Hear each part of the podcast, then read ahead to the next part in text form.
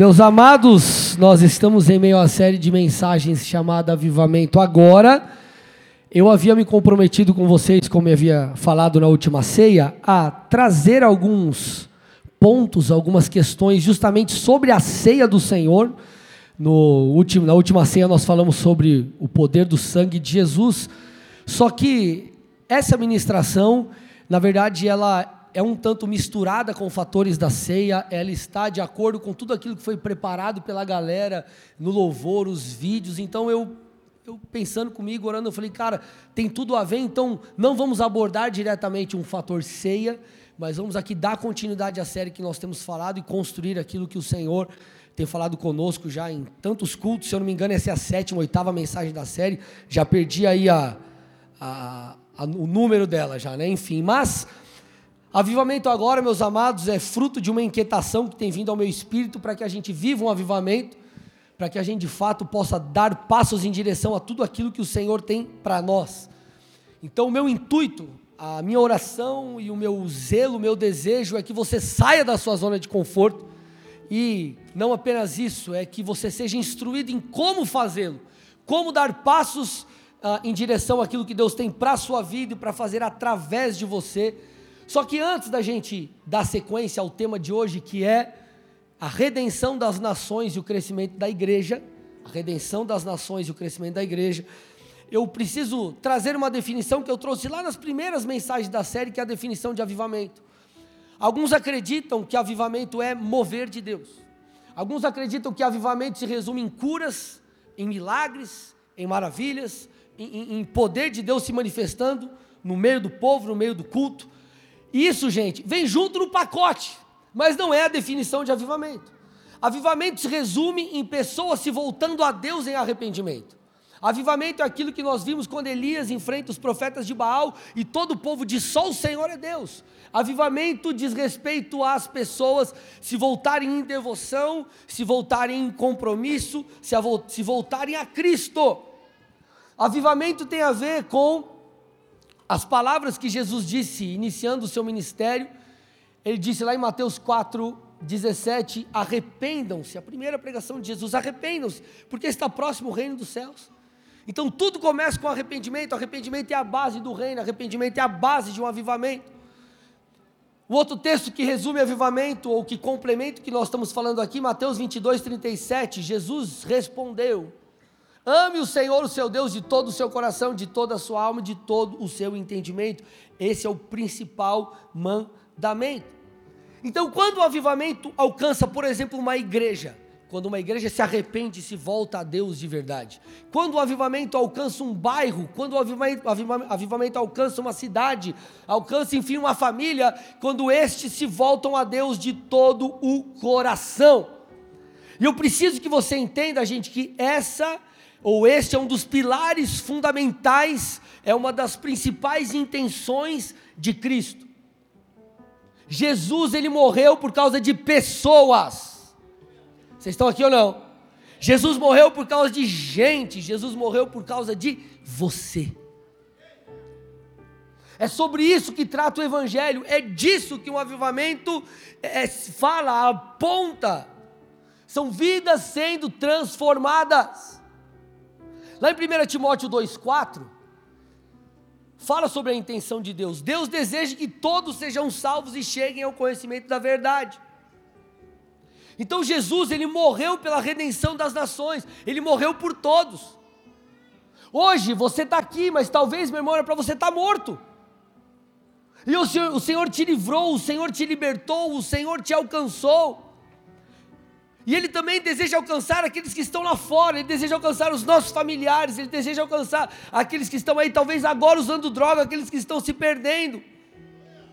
Então Jesus morreu pela redenção das nações.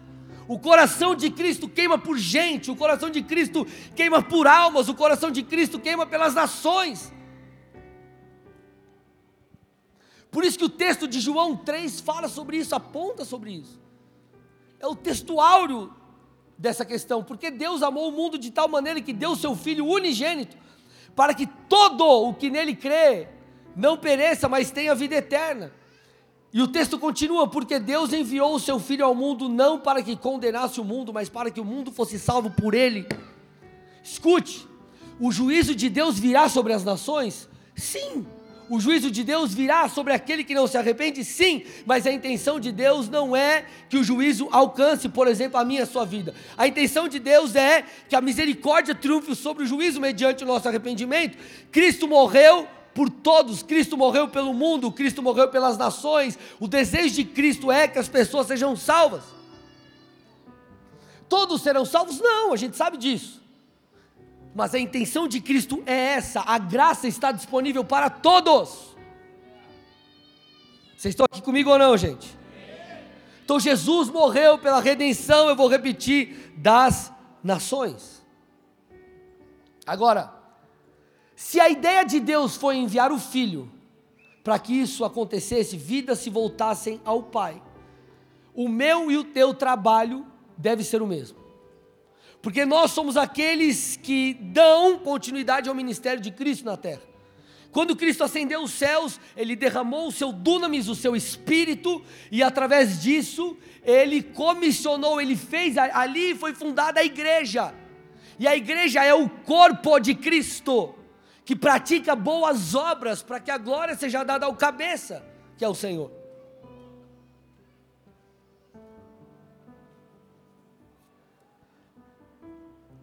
Últimas palavras citadas no Evangelho de Mateus, Mateus 28. Jesus disse: Vão, vão, vão e façam discípulos de todas as nações. Vão e façam discípulos de todas as nações, batizando-os em nome do Pai, do Filho e do Espírito Santo, ensinando-os a guardar todas as coisas que eu tenho ordenado a vocês. Então, qual foi o comando de Jesus? Façam discípulos de todas as nações. O amor de Cristo por gente, por vidas, por almas é tão grande que ele disse: vão e pregue o evangelho a todas as nações. Gente, ele não disse isso para mim, para você, que você tem avião, que você tem navio, que você tem carro. Você está entendendo para quem ele falou? Ele já estava apontando: ei, olha o que vai acontecer lá na frente. Essa é a missão de vocês. É como se Jesus falasse: Ei, hoje pode parecer impossível, mas a minha intenção é que vocês possam ir e alcançar vidas.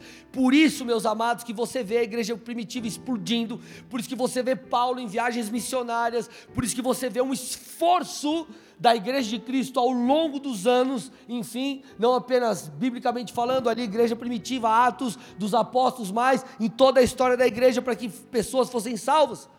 Essa é a nossa, esse, essa é a nossa grande comissão. O coração de Cristo está voltado para vidas, para pessoas, para você. Ele é um Deus que se importa com você. Você está aqui comigo ou não? Só que imagine a cabeça do povo judeu, eles achavam que a salvação era exclusiva para eles. Então o Messias que veio falou: agora vocês vão e pregam o Evangelho. Vamos lá, espalhe a notícia, espalhe boas novas. Só que o mais interessante é que, isso é muito, muito incrível. Deus, ele já apontou, lembra, o Antigo Testamento ele é sombra do Novo. Então lá no Antigo Testamento a gente já vê apontamentos do Senhor de que ele sempre desejou alcançar todas as pessoas, todas as raças, todas as tribos, todas as nações, e não apenas o povo judeu. Quando Deus escolhe Abrão para formar dele ali uma nação, e uma nação, a intenção de Deus era uma nação modelo, uma nação que ia discipular as outras, ele disse assim, Gênesis 12, 1 a 3: Saia da sua terra, da sua parentela e da casa do seu pai, e vá para a terra que eu lhe mostrarei Farei de você uma grande nação e o abençoarei, engrandecerei o seu nome. Seja uma bênção, abençoarei aqueles que o abençoarem e amaldiçoarei aqueles que o amaldiçoarem. Olha agora o que o texto diz.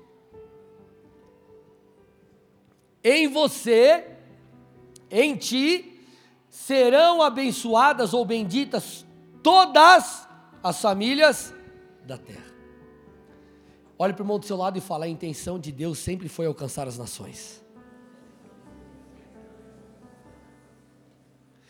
Então, quando o Senhor ele levanta Abrão para que a partir dali se formasse uma nação, a ideia era fazer do povo de Israel uma espécie de aspas intermediador, uma espécie de discipulador dos demais povos, para que eles pudessem se conectar com o Pai. A intenção de Deus sempre foi alcançar as nações, tanto é que você vê o apóstolo Paulo afirmando que que Deus ele prenunciou o evangelho, que é a boa notícia a todos os povos, a Abraão. Quando ele disse: "Em ti serão benditas todas as famílias da terra". Então Deus sempre quis redimir as nações. Deus sempre quis tocar todos os povos da terra. Por isso que você vê em Gálatas 3,14, Paulo falando para que a bênção de Abraão chegasse aos gentios, em Cristo Jesus, a fim de que recebêssemos pela fé o Espírito prometido. Então a ideia de Deus sempre foi alcançar as nações e ela continua sendo alcançar as nações. Eu vou reforçar isso para você entender muito bem. Deus está preocupado com pessoas, Deus quer alcançar gente, Deus quer que pessoas se voltem a Ele. Por isso que nós vemos aqui na canção é, é, a manifestação dos filhos, falando: será que a gente vai né, se preocupar só com a gente? Se você parar para estudar um pouco a história, você vai ver que lá com a Revolução Industrial, que começou a acontecer, as pessoas elas começaram a ficar mais egoístas, pensando apenas em si. E tudo isso vem caminhando durante os séculos, durante os anos, enfim, e isso chegou na igreja. Nós nos preocupamos muito conosco, com as bênçãos que Deus tem para nós, com aquilo que Deus tem para fazer na minha vida, nas nossas vidas, nas nossas finanças. O meu, o meu, o meu, o meu, e nós nos esquecemos do nosso nós esquecemos dos outros, nós esquecemos dos perdidos. O pessoal teve uma ideia aí, enfim, de fazer uma, uma questão na assistência social e a galera tem se mobilizado fortemente com o alimento, e é isso, gente. Tem a ver com os outros, tem a ver com vidas, tem a ver com formas de nós pregarmos o Evangelho e levarmos o amor de Jesus para as pessoas. Agora, põe Gálatas para mim, 3,14 de novo, Gálatas 3,14. Então olha que interessante, ele fala que a bênção de Abraão, a ideia de Deus é que chegasse aos gentios em Cristo Jesus. Olha que interessante, então a ideia de Deus desde o início sempre foi aquela que nós vemos no final das palavras descritas, escritas por Mateus, que é o que? Alcançar todos os povos e nações. Agora, por que, que é importante nós compreendermos essa parte introdutória? Porque essa verdade ela nos leva a duas coisas que nós precisamos entender nessa noite e vai ser o alvo da minha pregação aqui. A primeira delas é: Jesus não apenas nos reconciliou com o Pai, mas ele confiou a nós a mensagem da reconciliação. Paulo falando lá para a galera, para os irmãos de Corinto, ele diz o seguinte, 2 Coríntios 5, 17 18, ele diz assim, ó, famoso texto: se alguém está em Cristo, é nova criatura, as coisas antigas se passaram, eis que se fizeram novas. E aí vem o texto: ora, tudo isso provém de Deus, que nos reconciliou consigo mesmo por meio de Cristo. Então ele está dizendo que o Pai enviou o Filho com qual objetivo? Nos reconciliar com o Pai. A intenção de Deus, quando Deus criou o homem, a intenção de Deus sempre foi o relacionamento, gente. Vocês estão comigo aqui ou não? Por isso que quando você se afasta de Deus, você para de orar, você para de ler a Bíblia, você para de congregar, você fica mal. Você para de ter tempo com Deus, porque Deus te criou para se relacionar com Ele. Então ele está dizendo: o Pai enviou o Filho com um objetivo acima de todos os outros: nos reconciliar consigo mesmo. Não há outra forma, não há outro caminho senão Cristo. Lá em João 10, o Senhor disse: Eu, Jesus dizendo, eu sou a porta. Eu sou a porta. Não tem como você entrar, não tem como você ser salvo sem você crer em mim. Por isso que Paulo diz em Romanos, Romanos 10, que nós temos que crer com o coração e confessar com a boca que Jesus é Senhor. Então passa por Cristo. Cristo é a chave de tudo isso. Agora, o interessante é que depois que Jesus ascendeu aos céus, ele passou a bola para mim e para você. Vamos ver a continuação do texto. Volta lá, na verdade, 2 Coríntios 5, 18. Olha lá. Ora, tudo isso provém de Deus que nos reconciliou consigo mesmo por meio de Cristo e nos deu o ministério da reconciliação. Então ele está dizendo assim: ó, ele nos reconciliou, o Pai nos reconciliou, ou melhor, Cristo nos reconciliou com o Pai. O Pai enviou o Filho e o Filho nos reconciliou com o Pai. Agora, ele nos deu, ele está falando para a igreja, o ministério da reconciliação, a saber, que Deus estava em Cristo reconciliando consigo o mundo, não levando em conta os pecados dos seres humanos e nos confiando a palavra da reconciliação. Aí olha o que ele diz: portanto, somos embaixadores em nome de Cristo, como se Deus exortasse por meio de nós. Em nome de Cristo, pois, pedimos que vocês se reconciliem com Deus. Olha que coisa incrível, gente. Ele está falando assim, ó, ei, o filho nos reconciliou com o pai. E agora o filho passou a bola para a gente e nos chama de embaixadores. O que é o embaixador? Embaixador é alguém que representa um outro lugar. Se eu sou embaixador do Brasil na Coreia, eu represento os interesses do Brasil. Então ele está dizendo, ei, da mesma forma que o filho fez o que fez, ele nos confiou a mensagem da reconciliação. Então, quando nós nos posicionamos, é como se o filho, é como se nós exortássemos as pessoas. Ou melhor, como se o Senhor exortasse as pessoas por meio de nós. Nós somos embaixadores, nós fomos investidos de autoridade. Por isso que a Bíblia diz que Ele nos deu autoridade para pisar serpentes e escorpiões. Por isso que Ele diz que todo aquele que crer fará, falará em línguas, expulsará demônios, curará, curará enfermos. Então deixa eu te falar uma coisa, nós falamos tanto sobre avivamento, nós estamos falando tanto sobre oração, orar é gerar, nós temos entendido tudo isso. Mas eu quero que você compreenda uma coisa: o trunfo do Senhor a chave mestra de Jesus, sabe quem é? Você. Você precisa entender isso. A carta na manga é você. Por quê? Porque a responsabilidade foi dada a nós. Ele nos deu a, a, a, a, a missão de reconciliar em nome de Cristo as pessoas com o Pai. Mediante o que? A pregação das boas novas. Gente, deixa eu falar, vocês estão comigo aqui mesmo? Uma das grandes marcas do avivamento ao longo da história, sabe o que foi? Uma das marcas? As missões. Me escute. As missões foram uma, foi uma das grandes marcas do avivamento no decorrer da história. Deixa eu compartilhar um pouquinho de história com vocês aqui. Após a reforma protestante que nós celebramos agora por esses dias, um movimento surgiu na, na Europa que é o tal, ou foi o tal do racionalismo. Aí que veio Descartes, veio todos aqueles caras, Emmanuel Kant, toda aquela galera, iluminismo, enfim, o que, que eles começaram a propagar?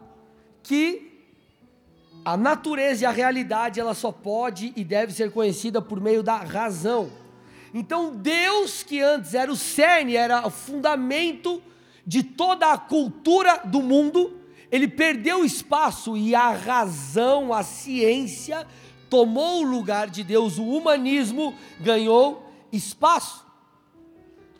Então havia o que? Um método científico para descobrir verdade, as verdades e para que possamos afirmar se algo era real ou não. Então, se algo não era passível de ser explicado por um método científico, aquilo não podia ser chamado de verdade ou confirmado, por aí vai.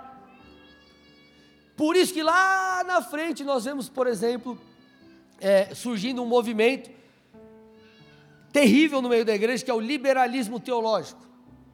Então, o liberalismo teológico falava o quê? Falava que é, é, é, tirava ou não cria em milagres. Então, como que eles explicavam, por exemplo, a multiplicação dos pães e peixes?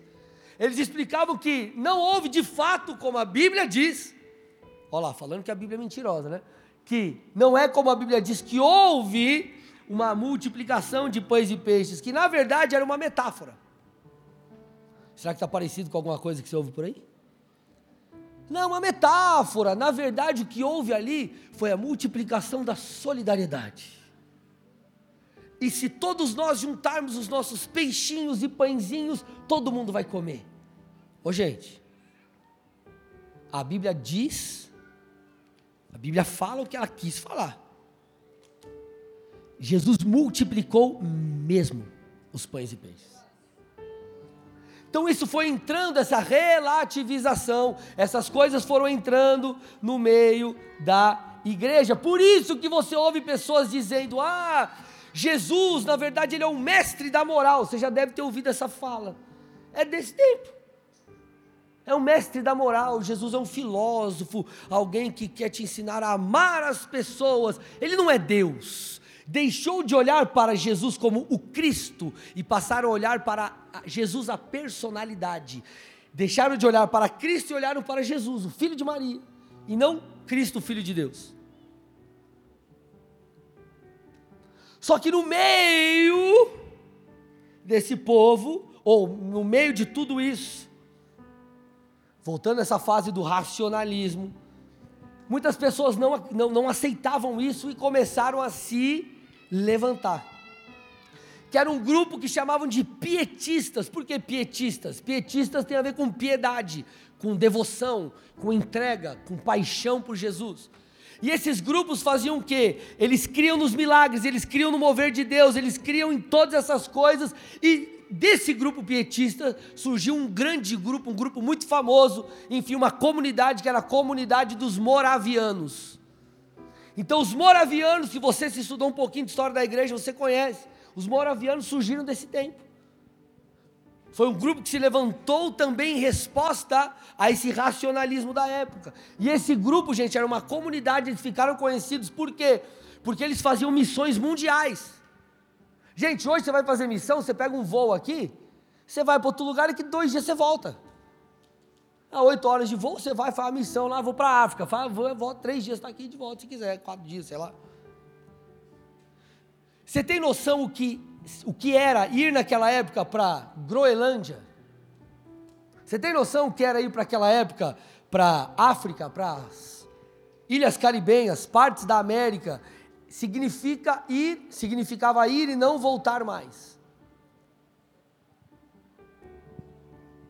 Escute, o amor dos moravianos era tão grande por missões que, certa vez, dois jovens de 20 anos, escute, 20 anos, eles se venderam como escravos. Sabe para quê? Para evangelizar aquelas pessoas. Sabe quem foi influenciado pelos moravianos? John Wesley. Pô, dá até vontade de chorar. Jesus, aleluia. Deixa eu tomar água aqui.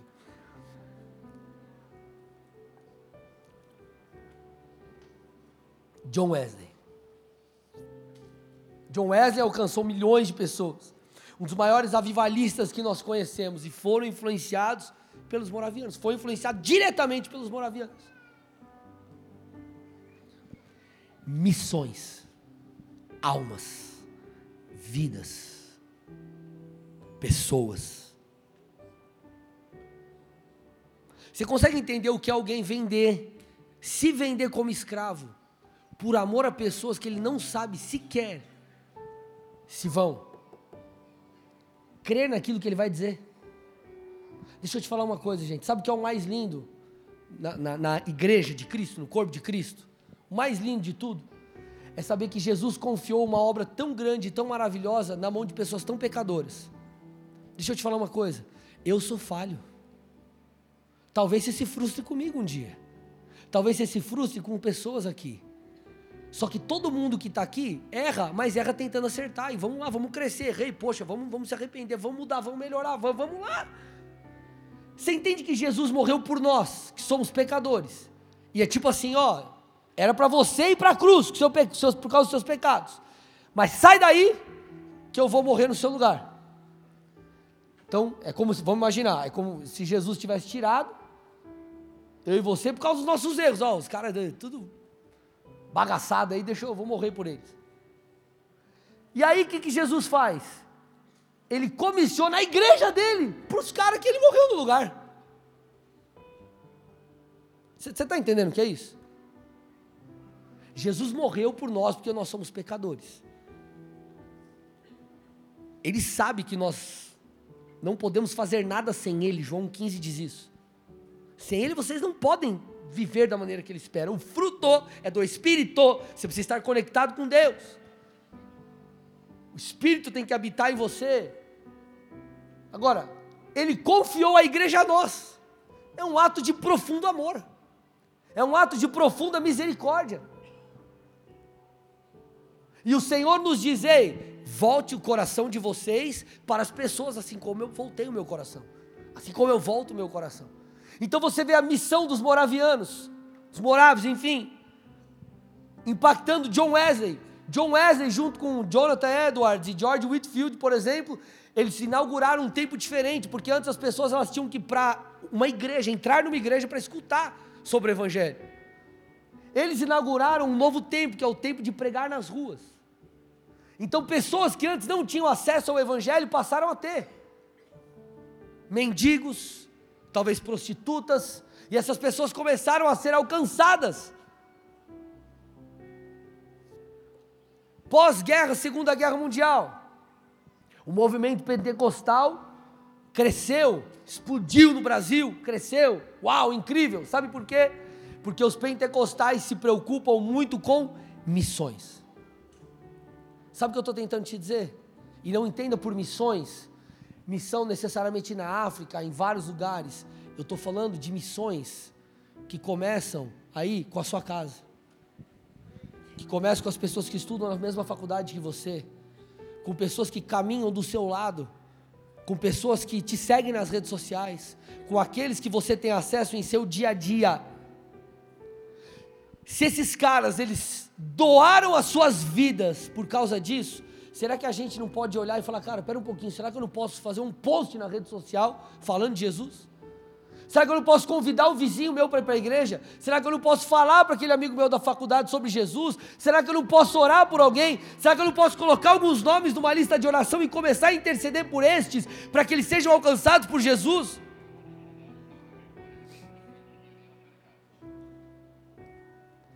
Quando foi a última vez que você voltou os seus olhos para aqueles que estão lá fora? Quando foi a última vez que você orou por alguém que ainda não conhece Jesus? Quando foi a última vez que você convidou alguém, que você falou de Jesus para alguém? Enfim, quando foi a última vez que você falou, puxa, aquele irmão que eu, faz tempo que não vem na igreja, deixa eu mandar uma mensagem, deixa eu chamar ele para tomar um café, deixa eu fazer algo.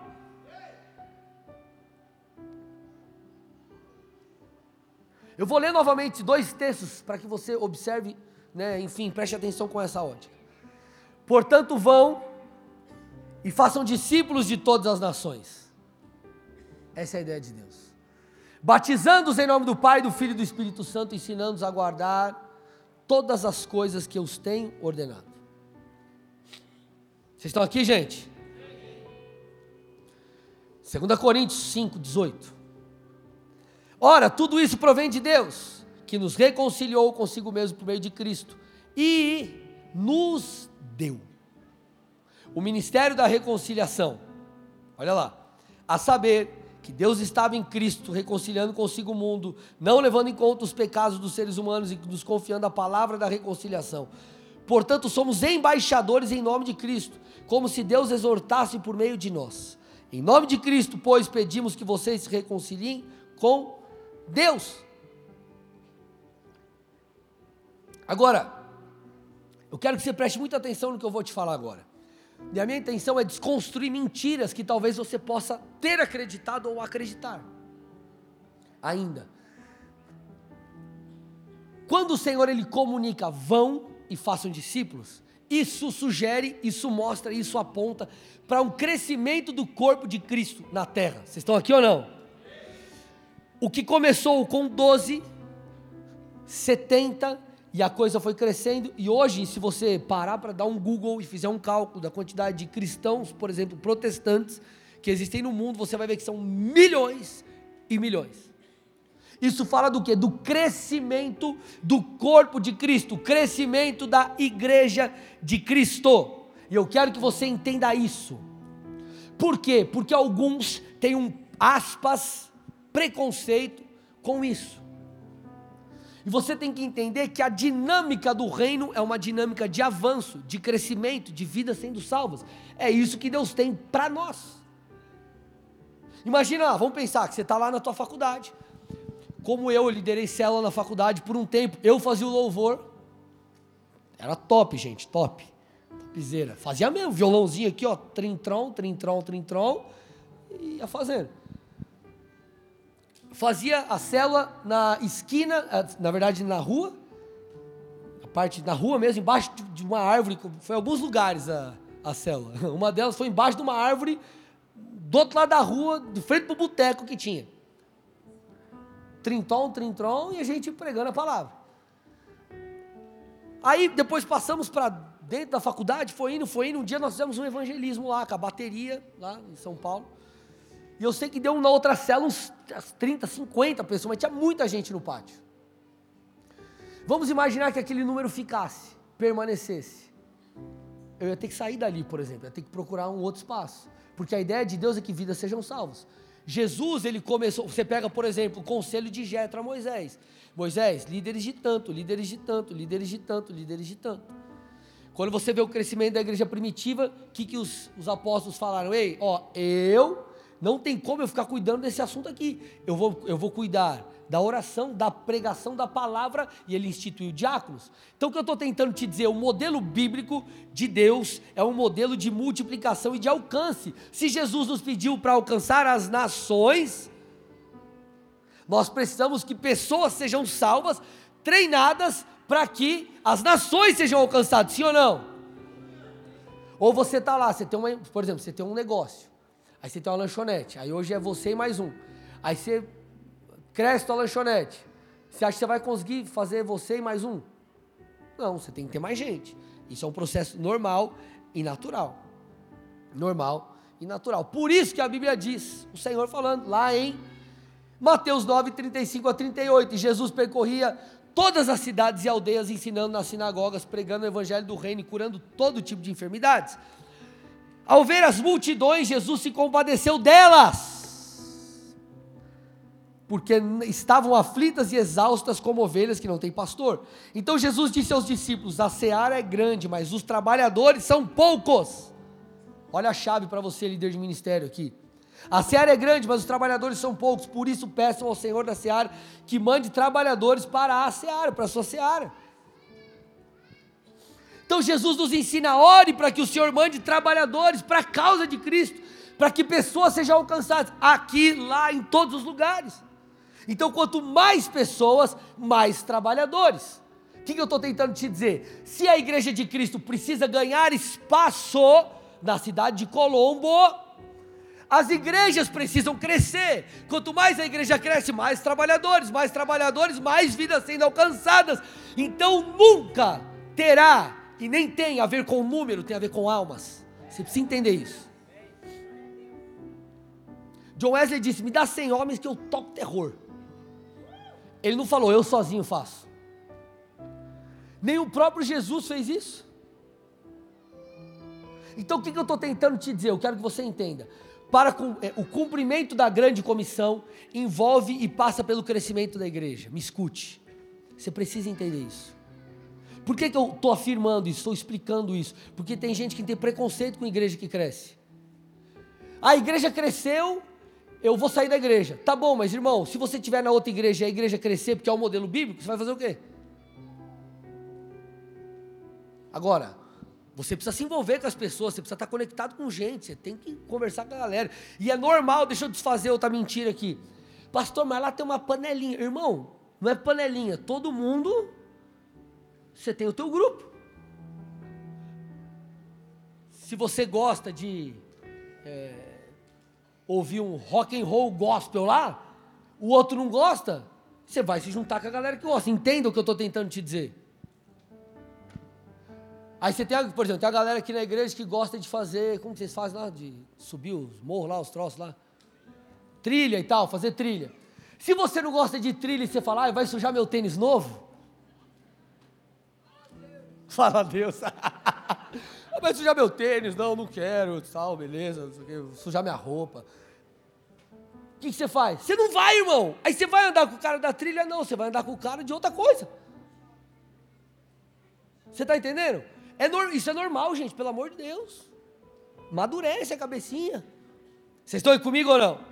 Então, o crescimento é bíblico, o crescimento do reino, o crescimento é bíblico, isso precisa acontecer para que a grande comissão seja cumprida. Lá em Joel 2, 23, a Bíblia fala que o Senhor mandaria as primeiras e as últimas chuvas. As primeiras chuvas falam do Pentecostes, já se cumpriu, Atos 2. As últimas chuvas, elas falam da grande colheita ou de um grande mover que virá nos tempos do fim, para que vidas sejam alcançadas em peso. Olha o que o Tiago disse, amados, Tiago 5, 7. Escute, entenda isso: o reino precisa avançar. O reino precisa avançar. Olha lá, Joel fala das primeiras e as últimas chuvas, olha o que Tiago está falando. Portanto, irmãos, sejam pacientes até a vinda do Senhor. Eis que o lavrador aguarda com paciência o precioso fruto da terra. Gente, ele está falando de uma maneira, usando uma metáfora, uma forma aqui diferente para falar, mas está falando do Senhor. Não está falando de um fruto de uma terra, de, de uma maçã, de um troço. Está falando de almas. Então o lavrador ele aguarda com paciência o precioso fruto da terra, até receber as primeiras e as últimas chuvas. Tá, as primeiras chuvas já vieram. O lavrador, o Senhor, ele está aguardando as últimas chuvas que moverão os corações das pessoas em grande escala, em larga escala, para que elas se voltem a Cristo. Não tem a ver com igreja, não tem a ver com uma denominação, não tem a ver com bola de neve, com nova aliança, com assembleia, com batista, com qualquer igreja que seja, tem a ver com Cristo. Agora, as pessoas vieram, os colombenses foram alcançados, eles vão para onde? Para alguma igreja. Para cá, para a igreja aqui da frente, para outras igrejas. E o que a gente tem que fazer? Amar e acolher essas pessoas e ensiná-las a levar a mensagem de reconciliação para que outros também sejam salvos. Então a dinâmica normal é uma dinâmica de crescimento. Por quê? Porque essa dinâmica proporciona o cumprimento da grande comissão. Da mesma forma que nós olhamos para um Jesus que se importa com você, se importa comigo, se importa com a nossa individualidade. quantos testemunhos você não poderia contar aqui de coisas muito particulares que o Senhor é, é, é, se importou com você? Deus, você nem orou às vezes, mas puxa, estou com uma vontade de Deus, estou sem dinheiro, mas estou com uma vontade de comer tal coisa. Daqui a pouco o irmão falou: oh, vamos sair para comer um negócio, eu vou pagar hoje. Olha, cutuca o irmão do seu lado e fala: é hoje. Eita glória. Olha que eu estou pregando faz uma meia hora e ninguém deu um glória assim até agora, hein? Dá um glória aí, Diogo. Terra! Aí, ó. Então olha aqui, olha aqui, olha aqui. Jesus se importa conosco individualmente, amém, gente? Mas Jesus também se importa com as multidões. Onde está isso na Bíblia? Mateus 9,36. Ao ver as multidões, Jesus se compadeceu delas. Porque estavam aflitas e exaustas, exaustas como ovelhas que não têm pastor. Deixa eu te falar uma coisa.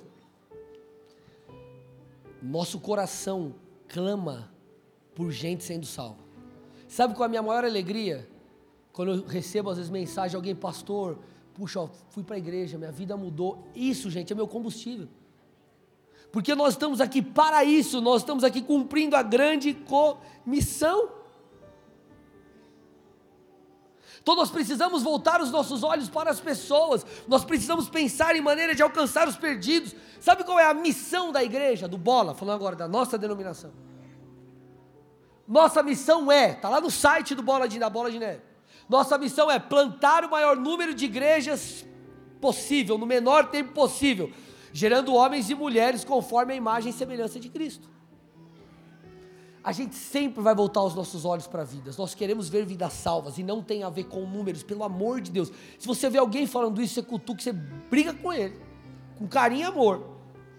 Tem a ver com compaixão e o amor de Jesus pelas pessoas. Eu preciso que você entenda que o crescimento faz parte de, é um princípio do reino. E isso passa antes de, de falar de vidas, eu vou mostrar daqui a pouco para vocês sobre isso, como a igreja primitiva funcionava nesse aspecto. Eu quero que você entenda que crescimento faz parte da, do DNA do reino. 2 Pedro 3,18, vou metralhar vários textos aqui para a gente acelerar. 2 Pedro 3,18. Pelo contrário, cresçam na graça e no conhecimento do Senhor e Salvador Jesus Cristo. Efésios 4, 13 a 15. Até que todos cheguemos à unidade da fé e do pleno conhecimento do Filho de Deus, ao estado de pessoa madura. Deus quer que você cresça e se torne maduro, à medida da estatura da plenitude de Cristo, para que não mais sejamos como crianças, arrastados pelas ondas e levados de um lado para outro, por qualquer vento de doutrina, pela artimanha das pessoas, pela astúcia com que induzem o erro, mas seguindo a verdade em amor, cresçamos em tudo naquele que é o cabeça, Cristo. Filipenses 2,12 desenvolvam a sua salvação, cresçam, desenvolvam a salvação com temor e tremor. Colossenses 1,11: vocês serão fortalecidos com todo o poder. Isso fala de crescer em força, de ser fortalecido, acrescentado em força. Lucas 2,52, e Jesus crescia em sabedoria, estatura e graça diante de Deus, diante dos homens. Gente, a Bíblia, ela aponta, ela é básico a questão do crescimento. Ele chama, a Bíblia nos conclama a uma fé que cresce. Romanos 1,17. De fé em fé. Olha lá, porque a justiça de Deus se revela no Evangelho de fé em fé. Segundo a Tessalonicenses 1,3. Irmãos, devemos sempre dar graças a Deus por vocês, como convém, pois a fé que vocês têm cresce cada vez mais, e o amor que vocês têm pelos outros vai aumentando. Gente, crescer, desenvolver faz parte da sua vida com Deus. Você está aqui hoje, você precisa crescer em santificação, crescer nas disciplinas espirituais, crescer na sua devoção, crescer no seu amor pelas pessoas, crescer, crescer, crescer. Essa é a essência do Evangelho, é a essência do relacionamento com Deus. Então, por que não crescer no alcançar vidas? Por que não voltar os nossos olhos para os perdidos? Por que não se preocupar com um, mas se preocupar com cem? Se preocupar com dois, mas se preocupar com duzentos? Por que não? Jesus morreu por todos.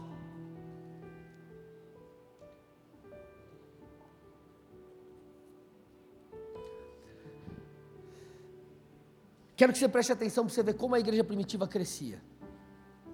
Para você quebrar qualquer sofisma ou, enfim, ideia contrária que você tem em sua cabeça. Primeiro ponto, Mateus 28, vou usar o mesmo texto, Mateus 28, 19 e 20. Prega o evangelho a todas as nações. Jesus estava apontando o futuro do que o seu povo deveria viver e fazer. Isso fala de crescimento, isso fala de alcançar vidas, isso fala de voltar os nossos olhos para outros, para que o evangelho, se, o evangelho fosse propagado em todas as nações da terra. A igreja do primeiro século, a igreja primitiva, uma igreja modelo para nós, estou terminando, gente, estou terminando. A igreja do primeiro século, quando ela foi estabelecida, eu quero que você entenda o que aconteceu com essa igreja para que você possa compreender o que Cristo deseja fazer com a igreja dele na terra. Não estou falando da gente só, na terra. Após a descida do Espírito, Pedro prega. E está escrito lá em Atos 2,41 que o acréscimo de pessoas foi de quase 3 mil pessoas. Ah, não, mas eu não concordo que a, que a, a igreja tem que crescer.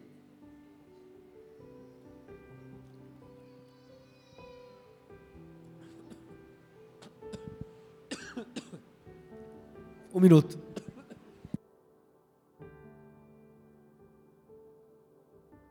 Ao vivo, gente, ao vivo, aleluia. Atos, o que que a gente estava? Atos 2. Atos 4.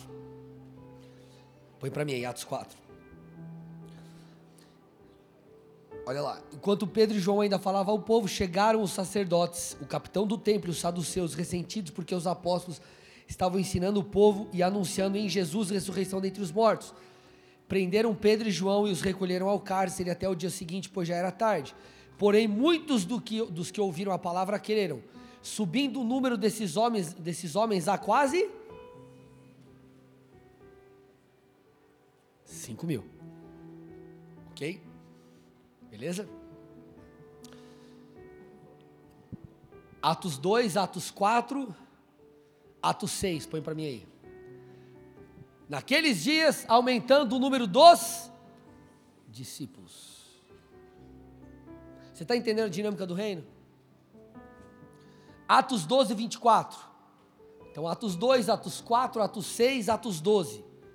Entretanto, a palavra de Deus crescia e se multiplicava. Atos 2, Atos 4, Atos 6, Atos 12, Atos 16. Foi assim as igrejas eram fortalecidas na fé, dia a dia aumentavam em número. O que, que Paulo falou aos Colossenses? Colossenses 1,6. Esse evangelho está produzindo fruto e crescendo em todo o mundo, assim como acontece entre vocês, desde o dia em que ouviram e entenderam a graça de Deus na verdade. As portas do inferno não prevalecem contra a igreja de Cristo. Por quê? Porque a igreja avança e o inferno tem que retroceder. Tá bom, pastor, mas eu quero saber de Jesus. Beleza. Jesus começou com 12, certo? Vamos lá, Lucas 8, 4. Quando uma grande multidão se reuniu e as pessoas de todas as cidades vieram até Jesus, ele disse por parábola. E aí ele começou a falar parábola. Versículo 42, pula alguns versículos. Enquanto Jesus caminhava, as multidões o apertavam. Lucas 9:11. Mas as multidões souberam disso e o seguiram. Lucas 11:29. Visto que aumentavam as multidões em volta dele, Jesus começou a pregar. Lucas 14, 25: Grandes multidões acompanhavam Jesus. Eu não sei se você percebeu, mas eu só citei o Evangelho de Lucas. Não citei os outros evangelhos. Entenda uma coisa: o crescimento da igreja, eu estou terminando, o crescimento da igreja nada mais é do que fruto da pregação da palavra e do estabelecimento do reino de Deus na terra. A palavra de Deus, ela é poderosa. A unção que o Senhor nos dá, ela quebra o jugo. E assim, querido, as nações são alcançadas. Então, por favor, enquanto você ficar preso numa mentalidade assim, você não vai conseguir cumprir a grande comissão e você vai ficar limitado. Eu te pergunto, qual a capacidade que Deus te deu? Eu estou falando, falando de capacidade pautado na parábola dos talentos. A parábola dos talentos, aquele Senhor que representa o nosso Senhor, distribuiu os talentos, dois, quatro e cinco, dois, um e cinco, ele distribuiu segundo a capacidade de cada um deles. E o, a quem foi dado cinco talentos esperava que multiplicasse aquilo. E ele multiplicou e tornou dez. O que recebeu dois, multiplicou e tornou em quatro. O que recebeu um, enterrou. A questão não é a capacidade ou aquilo que nós recebemos, cada um tem uma medida. O teu chamado é diferente do meu. A questão é, a gente tem que multiplicar aquilo que Deus nos deu. A gente precisa fazer bom uso dos dons que o Senhor nos deu. Nós temos que fazer a coisa crescer, nós temos que levar a palavra de Deus para as pessoas. Ah, mas pastor, está falando para o bola crescer? Não, então irmão, então pregue, não traz ninguém para cá, leva para outra igreja. Não tem a ver com, com a igreja, a denominação tem a ver com Cristo, com o coração de Jesus. E o coração de Jesus é vão por todo o evangelho, por todo mundo e pregue o evangelho. Sabe o que o próprio Jesus disse que aconteceria antes do fim? O amor de Jesus é tão grande por vidas e pelas nações. Sabe o que Jesus diz em Mateus 24 sobre o tempo, sobre o, o, o fim dos tempos? E será pregado este evangelho do reino por todo o mundo, para testemunho de todas as nações, e então virá o fim. É como se o Senhor falasse: Eu vou dar oportunidade para toda e qualquer pessoa entregar a vida deles a mim, porque eu os amo, eu morri pelas nações, eu morri pelas pessoas, eu morri por todas as raças, eu morri por todos os povos. Então, se ele fez isso, se o Pai nos reconciliou consigo mesmo por meio do Filho, o que nós devemos fazer? Nós devemos dar continuidade àquilo que o Filho fez. A mensagem da reconciliação está conosco. Por isso que lá em Romanos 10, 13 e 15, Paulo disse: Todo aquele que invocar o nome do Senhor será salvo. Aí continua o texto. Como, porém, invocarão aquele em quem não creram? E como crerão naquele de quem nada ouviram? E como ouvirão se não a quem pregue? E como pregarão se não forem enviados? Você está entendendo a dinâmica? Nós alcançamos vidas para que as pessoas tenham uma experiência com Cristo, mas também para que elas possam ir e levar o mesmo amor a outros. É o que Paulo está falando. É o que Paulo está falando. Deixa eu te falar uma coisa: você tem uma voz num lugar que talvez eu não tenho. Vou te dar um exemplo aqui. Deus ama a galera dos esportes. Por isso que ele levanta pessoas no meio do esporte. Deus ama os professores, por isso que ele levanta pessoas lá no meio. Deus ama pessoas lá onde você trabalha, na tua profissão, na tua carreira, e por isso que Ele está te levantando. Escute, pare de dar a responsabilidade à instituição e tome a responsabilidade para si. Jesus morreu pelo mundo, ele morreu pela redenção das nações. Então deixa eu te falar uma coisa: se você não sabe muito como evangelizar, não tem problema, comece a orar pelo menos por essas pessoas. Deus está aqui esses nomes, eu vou mandar o um nome lá no formulário do, da, dos meus familiares, eu vou orar por eles. Pai, alcança, Pai alcança, Pai alcança, vai começar a clamar, você vai começar a pedir a Deus por oportunidades de falar. Deus vai cuidar de tudo, irmão. Mas você tem que se voltar, você tem que voltar o seu coração para os perdidos, hein, meu irmão? De verdade. Nós nos preocupamos muitas vezes com a gente, com as nossas bênçãos, com as nossas coisas. Se eu comprei o carro, se eu troquei de carro, glória a Deus, tudo isso é importante. Eu quero que você prospere, eu quero que você viva tudo que Deus tem para você. E tá tudo, glória a Deus. Mas todas as coisas precisam voltar para Deus em adoração. Tudo tem o propósito de honrá-lo e honra-o principalmente quando nós falamos de vida se voltando a Deus. Então não importa se você é um evangelista ou não, como nós temos alguns aqui. Tem a galera que quer linha de frente, o cara vai para a rua, fala e tá lá e beleza. Talvez você fale, pastor, mas eu também sou um cara tímido. Não tem problema, irmão. Você tem que entender uma coisa. Se você entender essa palavra, que a minha oração é, Senhor, eu preciso que as pessoas virem uma chave. Quando você entender isso, sabe o que você vai fazer? Você vai se importar com as pessoas. E quando você se importa, você se mexe de alguma forma. Você ora. E outra, Deus, Ele não precisa que você seja especialista, Ele precisa só que você tenha disposição. Quando você traz um alimento e às vezes a pessoa vai lá e ela leva um alimento para a pessoa lá, você não sabe, mas às vezes Deus está, às vezes não teve nem a oportunidade de pregar numa situação de correria. Às vezes aquela pessoa, ela teve um, está tendo um encontro com Jesus através do que você deu. Às vezes a criança que você foi lá e deu um chocolate numa Páscoa, essa criança de repente estava no quarto dela pedindo a Deus para que pudesse comer o chocolate.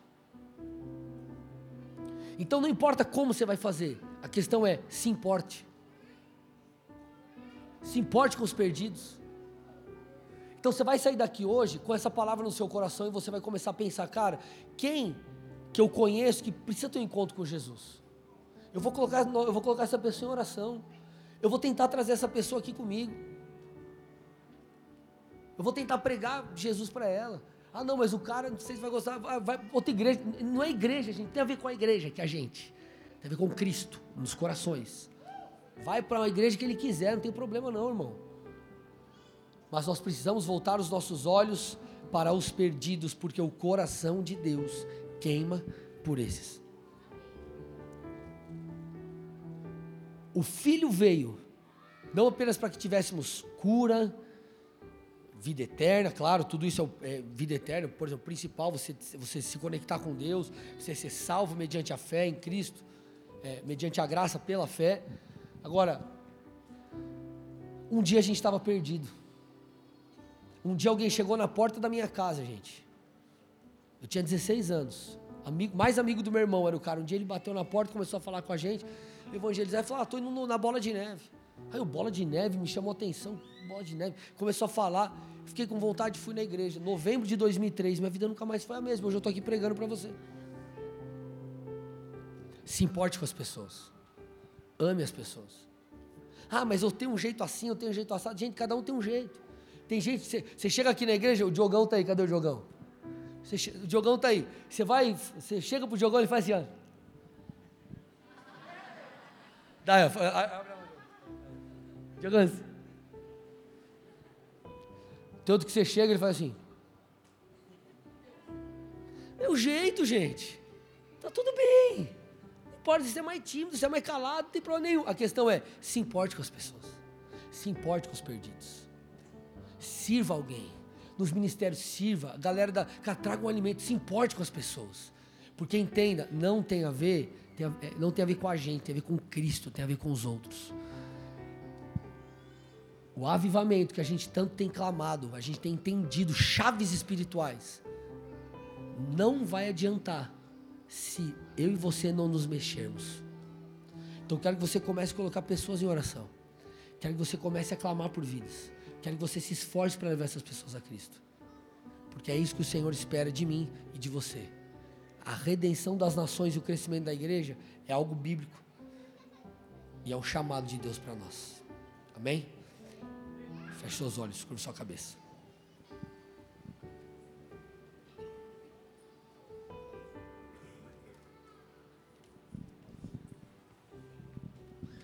Eu quero aqui fazer basicamente duas orações. A primeira é por você que está visitando a igreja aqui pela primeira vez, ou quem sabe você até veio outras vezes. Mas você ainda não teve um encontro com o amor desse Deus que nós citamos aqui.